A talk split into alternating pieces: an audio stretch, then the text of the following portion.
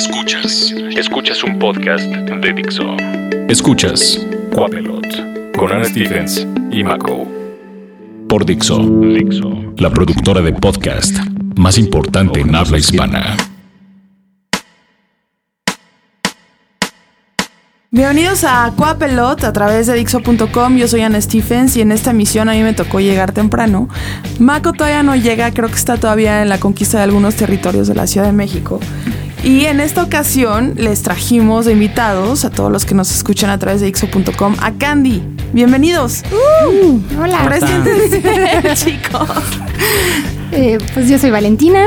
Yo soy Ángel, Vocalista. guitarrista. Guitarrista. Bueno, Valentina es bajista, vocalista y yo toco guitarra y sintetizadores. Bienvenidos, ¿cómo están? Muy bien, gracias. Bueno, ya les dije hace rato un poco la introducción de, de lo que trata Coapelot, así que ustedes deben de saber y de aceptar que Coapa es el centro del universo. Lo es. Si tú lo dices, sí. No, ya. ¿De dónde son ustedes?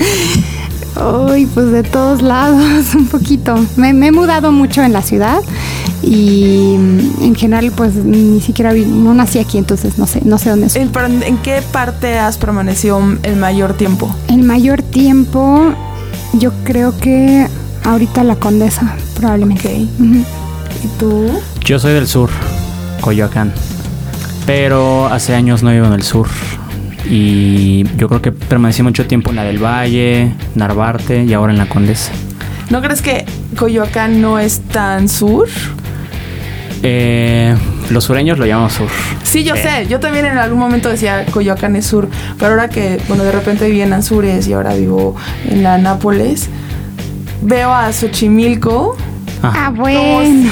si- sur así. Eso es ya sur-sur. no Frontera del fin del mundo y ahí se acaba el mundo que es plano y te puedes caer, ¿no? Es que según yo el límite del, del sur, o sea, los sureños creemos que el límite es hasta Perisur, ya después para allá ya Sí, ya no existe nada. algo muy interesante. Ya no hay nada. ¿Cómo, han cómo ha influenciado, por ejemplo, contigo, Valentina, esta, esta cantidad de movimientos de mudanzas en tu vida profesional? En mi vida profesional, em, pues yo creo que sí, sí ha influido. O sea, cada... En general a mí me gusta estar en movimiento, entonces cada, cada determinado tiempo me gusta mudarme. Y pues, pues sí, supongo que sí influye, no sé, indirectamente. ¿No te gusta como echar raíz en un solo sitio? Mm, no. no, pero obviamente con la edad pues sí tienes que, de No alguna sé. manera, sí. ¿Tú crees? Supongo. Pues, pues es como más difícil ya nada más dejar todo e irte. ¿Y buscas algo, algún elemento en particular cuando vas de un lugar a otro? Ahorita yo creo que llevo tanto tiempo en donde estoy porque no tengo que usar el coche y puedo caminar a todos lados, entonces estoy, estoy bastante a gusto. Y, eh, ok, y relacionando justo esta, estos movimientos que has tenido de, de- de de lugares en tu vida personal, ¿cuál es el elemento común que ha tenido Candy a lo largo de estos 10 años de carrera? O sea, porque han variado un poquito, ¿no? En su historia. Pero debe de haber como un- una guía, un hilo negro. ¿Ustedes lo identifican? ¿Saben cuál es? De locación y todo. No, de, de su música, de su composición. Ah, ok. Sí, definitivamente hay una esencia que yo creo que se mantiene desde el primer disco hasta el último. Y pero creo que sí le agregamos como ciertos elementos en cada, en cada disco que hace que suene un poquito diferente al anterior. Digo, por un lado está trabajar con diferentes productores, pues eso cambia tu sonido. Eh, o por ejemplo, los, sí, los arreglos, o incluso diferentes estudios, pues crean otro ambiente y crean otro, otro mood y también si haces o no preproducción y sobre todo la edad que tienes. O sea, a mí me gusta como que de- decir que el primer disco es como el más adolescente que tenemos y era porque realmente reflejaba esa época en tu vida.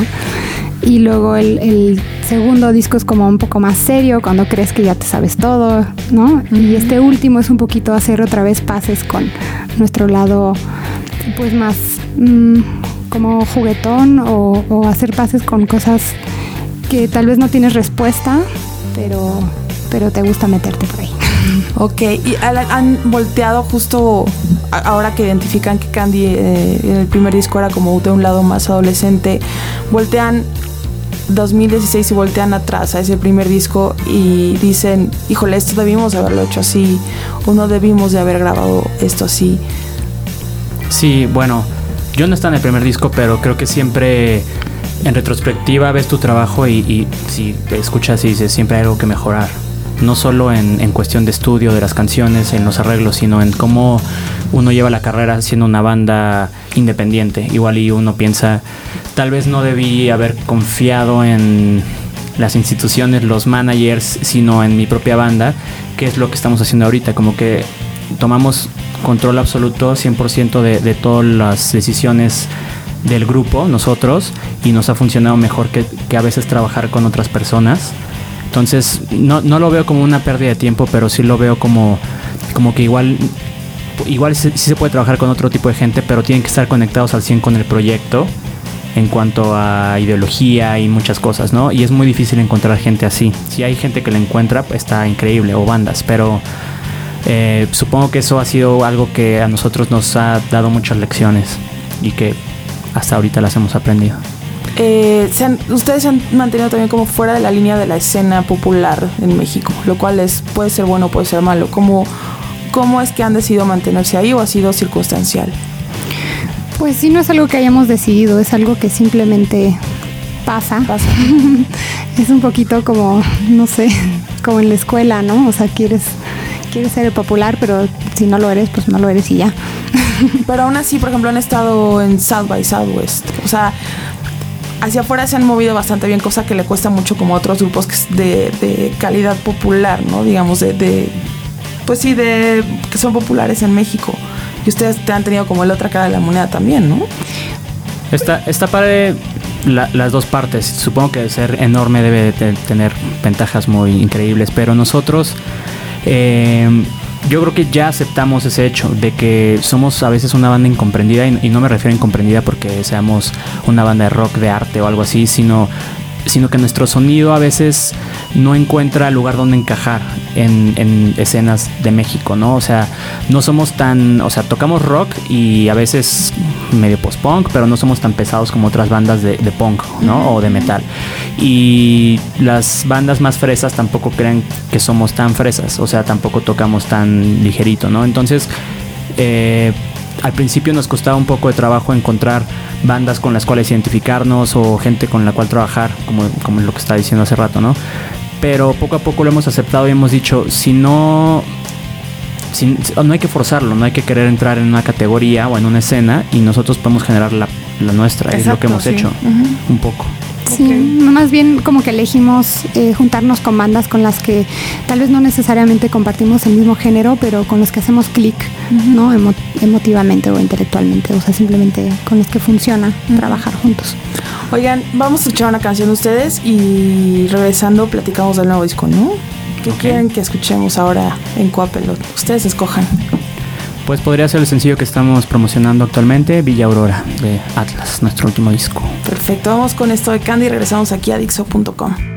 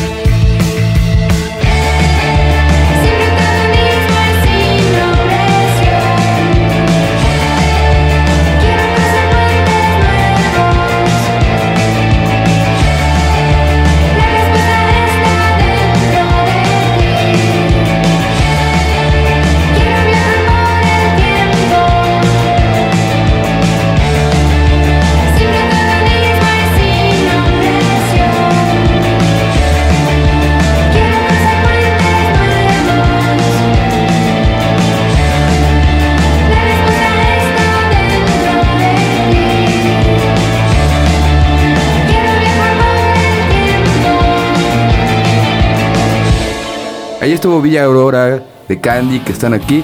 Si algo caracteriza este podcast es la puntualidad. Siempre llega a la tarde o llego yo tarde. Y es grabado. ¿Quién sabe cómo estamos haciendo para que, esto no, para que no podamos grabar a tiempo? Pero me da gusto que estén aquí. Tenía un ratote que no los veía.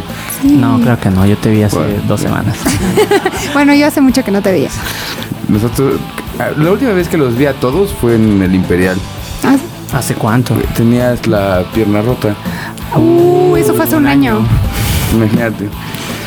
¿Cómo les fue en, el- en sala? Increíble. Muy, muy padre, la verdad. Sí. Les abrió un nuevo proyecto, ¿no? ¿Qué tal Arial. está? Está bueno.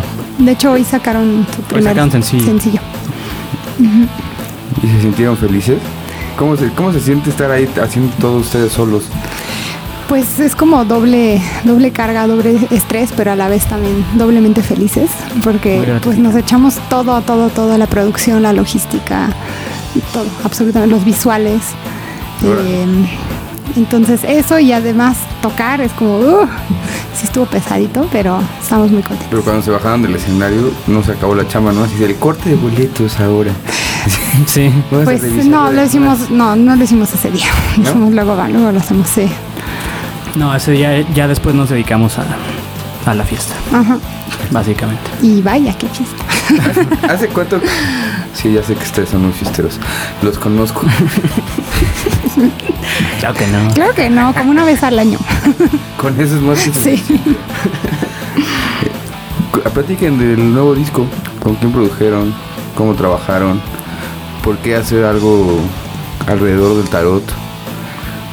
Órale, son muchas preguntas. A ver, ¿por dónde empezamos? Productor, Vinal. Bueno, es más Todos se redondean el disco de todas no, maneras. sí. te lo podemos narrar así cronológicamente. Todo empezó cuando estábamos buscando cómo financiarlo y dimos con Fondeadora. Eh, tuvimos una campaña exitosa, nos apoyó también Arca y a partir de tener el dinero pues ya dijimos con quién vamos a trabajar. Al principio vamos a trabajar con un productor gringo, pero ya no se dieron las situaciones porque el dólar subió, por mil cosas, ¿no? Entonces ahí es cuando entra la tarjeta de Phil Vinal a la escena. Y le echamos un mensaje y pues accedió a trabajar con nosotros, como que le gustó el sonido, le gustó las referencias y nos contó que estaba abriendo un estudio, que estaba en construcción un estudio en- ahí en la Condesa y fuimos a verlo, está en obra negra y es ahorita Panorama y justamente nos esperamos un tiempecito para que ya lo terminaran y entramos a, grabar. Y bueno, hicimos primero, nos encerramos en una casa así súper aislada, eh, nada más nosotros cuatro, con puros instrumentos no análogos, eh, o sea, con compu, sintetizadores, y nos pusimos como a componer, y de ahí salió casi todo del disco. Eh, y pues ya teníamos claro que para este disco queríamos un sonido más como electrónico, con, más sintetizadores. Eh, aparte, en este, en este disco ya compone Ángel, entonces eso también fue un elemento eh, como nuevo, eh, porque éramos Ángel, Miguel y yo componiendo. Y em, como con el dinero de fondeadora, como lo tuvimos como de golpe desde antes, o sea, por primera vez pudimos planear todo desde el principio y no conforme nos conforme íbamos ahorrando, ¿no? Ok. Entonces, este, buscamos a Kraken para, para el arte, que era alguien con quien ya queríamos trabajar desde hace mucho tiempo. Y, pero como que con este disco quedaba mejor porque sí era como un poquito más oscuro, más, más dark el sonido. Eh, y pues en las juntas que tuvimos con él, eh, empezamos como a, a hablar de, de los temas y de como de palabras que queríamos eh, usar en la temática, en la, en la lírica y todo eso. Y pues él como que nos sugirió que usáramos el tarot como, como, tema conductor. general, ajá, como hilo conductor, O exactamente. sea, básicamente fue idea de Kraken el darnos ese, como que nos como es, esa anotación, dijo, el, el tarot tiene que ver con todo lo que están quieren expresar. Y dijimos, claro, entonces nos clavamos muchísimo a aprender tarot, a leer libros, a, a ver el tipo de interpretaciones que hacía Jung, o sea, muchas cosas y en eso basamos las letras. Sí, entonces cada canción representa una carta del tarot. Aparte de contar su propia historia, también representa una carta del tarot. Y está padre porque em, como que las puede, o sea, el significado de algunas tarjetas no es como así lo obvio, ¿no? O sea, la, de la muerte no es la muerte, sim- simplemente significa como el final de una de un proyecto o de un ciclo o lo que sea, ¿no? Entonces, lo lo mismo con, por ejemplo, el colgado. em, significa, o sea, lo puedes ver como de una manera positiva o de una manera negativa, ¿no? Entonces la manera negativa sería como alguien que está estático y no puede avanzar y pues sí, no, no ve como luz al final del túnel y si lo ves como de una manera positiva, pues es como un momento que todo el mundo necesita en su vida, como de contemplación, ¿no? Hay un momento en donde tienes que, no puedes estar en movimiento todo el tiempo, necesitas planear también tus siguientes movimientos o analizar lo que hiciste para no volver a repetir los mismos errores, ¿no? Entonces nos gustó muchísimo y nos clavamos bastante y Oigan, ¿y les leyeron el tarot? no, eso nos falta. Son sub- entonces ya son creyentes del tarot. Pues No, no, no de la manera que todo mundo, o sea, mucha gente cree que es un- una cosa para adivinar el futuro, o sea, no así. Más bien, creemos que es un instrumento para, para hacer proyecciones personales, dependiendo de la época en la que vives, del tipo de cartas que seleccionas inconscientemente. O sea, más bien estamos casados con la idea que, o sea, el, el significado que le dio Jung. No tanto como de, ay, este, me voy a, voy a abrir un negocio, a ver, voy a leerme el tarot a ver si va a funcionar. O sea, no, no tan así. Ok. ¿Qué canción quieren escuchar ahora? Conjuros y rituales. Ok, pues aquí está Candy en Dixo.com y esto es Quapelot y ahorita regresamos con ellos.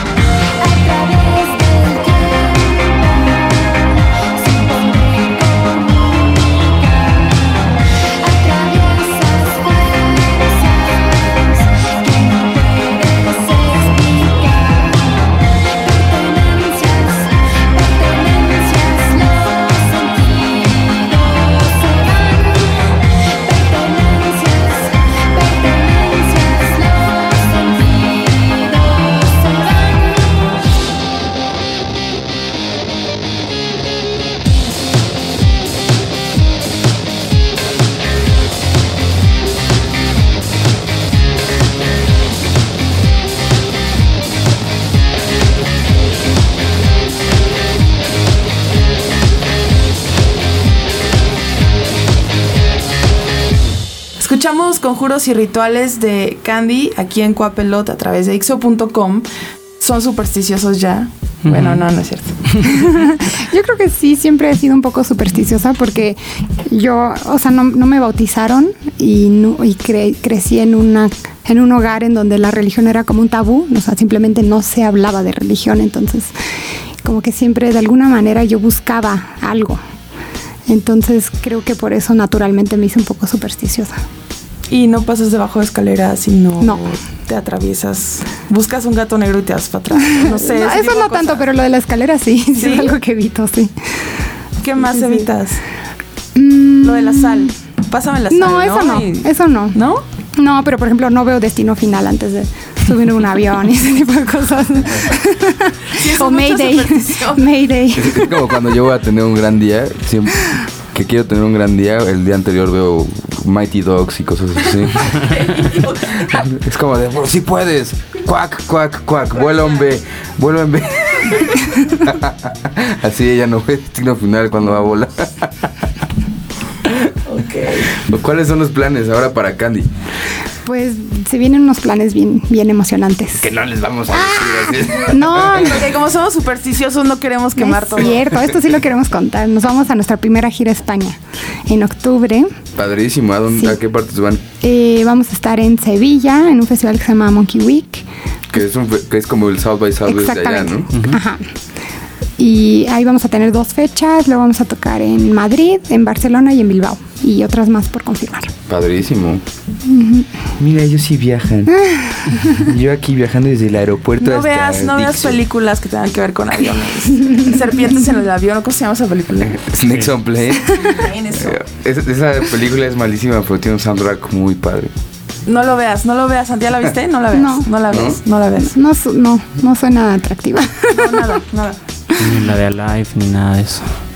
La de Snakes on Plane está padre. Pero sí, no la veas antes de subirte al avión porque te va a dar miedo. ¿Qué tal que hay un güey ahí que está viajando con víboras?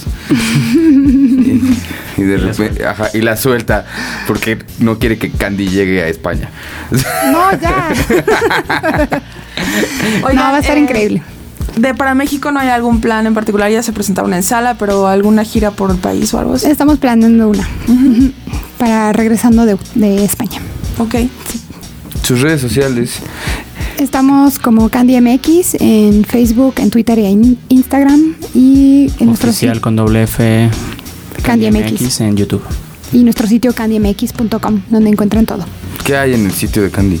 Em, pues están todas las fechas, está, hay fotos, está la biografía, Hay horóscopos diarios. Deberían están las letras, eso. también las letras. ¿No, no, vi- no viste nuestra Ouija? Tenemos una Ouija, sí. Tienen una Ouija. Ahora para, para sala... el- Hicimos una. Hicimos una. o sea, no, están las fotos. no te gusta ver Destino Final, pero tienes una Ouija. Es- es Pues no es mía, es de la banda, es de la banda. Ajá. No, o sea, pero digo, obviamente cosas negativas que te puedan pasar algo a- antes de que hagas algo positivo, pues, o sea, no hay que juntarlo, ¿no? Pero, pero no, no, te- no le tengo miedo a muchas cosas.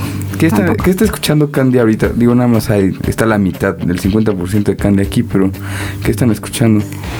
Pues de todo, como que últimamente escucho muchas cosas con mujeres, como Grimes o PJ Harvey, me gusta mucho. Yo estoy obsesionada con Broadcast. A últimas fechas. Muy bien. También mujer. Ya se murió, pero... Mm, ya sé, pero, Pero hay, hay como mucho poder femenino ahorita, así en el rock y en el pop, como que... Pues es la, la época. Sí. Las mujeres van a conquistar el mundo. pues, lo Aunque co- todavía lo no hay suficientes. desde que empezó, pero está bien. en México no hay suficientes, tiene que haber más todavía. ¿Más bandas con mujeres? Sí, Sí. hay, ¿no? O sea, no- no- hay- no sí digo que tienen que hay ser sí hay todas. muchísimas, pero más bien como que seguimos en est- con esta idea de que como que no tienen por qué sobresalir, como que siempre seguimos con esa mentalidad en los foros y así. Al final como Pues creo que pues tiene que ver con educación un poquito, ¿no? O sea, no sé si los papás también le ponen un instrumento a, lo- a las niñas, o sea, por a mí me obligaron. No, Exactamente. pero fíjate que yo, yo doy clases en School of Rock y me ha impresionado que las niñas con ahorita... Jack Black. Así, Algo sí así existe, parecido. sí existe. no, sí, ya sé. Y este y las niñas son las que ahorita traen como encabezan las bandas, o sea, son más líderes, se ponen más las pilas en sus instrumentos, entonces en unos 10 años yo creo que la escena va a estar totalmente dominada por mujeres. No, nada más encabezamos la música, también los micrófonos. y los podcasts. ¿No? Sobre todo- Gracias, Marco, sobre- gracias, gracias, Marco. Sobre todo porque siempre llega tarde. Gracias, Marco, gracias. Te volvemos a invitar. Mucha suerte en España, que les vaya muy bien y los esperamos para la gira aquí en México. Muchas Gracias. gracias. ¿Con qué canción nos vamos a despedir? Ah, ¿Era, ¿Era una nuestra o una...? No, ponte una de Broadcast, del primer disco, cualquiera. No, pues dila tú. Until Then. Until Then. Bien fan, pero no se acuerda el nombre de las canciones, ¿no? Es que que le gustan todas. Escucho los discos. ¿Escuchas el disco completo? Sí, sí, sí. Ah, pero siempre hay una que te gusta más. Until Then. Until Then, de Broadcast. Ellos son Candy. El 50% de Candy Son Can. Son Can. Can. Odi. son Can. Hoy solo son Can. Yo soy Mako. Yo soy Ann. Entonces, Ann. Ujú. Tú eres Mac. Yo vengo a la súper reducido después de lo de ayer. Vienes al 50%. Sí, cabrón. Yo también. Casi muero ahí en mi lugar, Godín. Pero bueno. Pero bueno, esto fue Coapelot. Muchas felicidades por su Chido. presentación y por el nuevo Gracias. disco. Que Gracias. le siga Gracias. yendo padre. Mucha suerte en lo que viene. Gracias. Gracias por el Los espacio. quiero, sí los quiero. Adiós. Bye. A-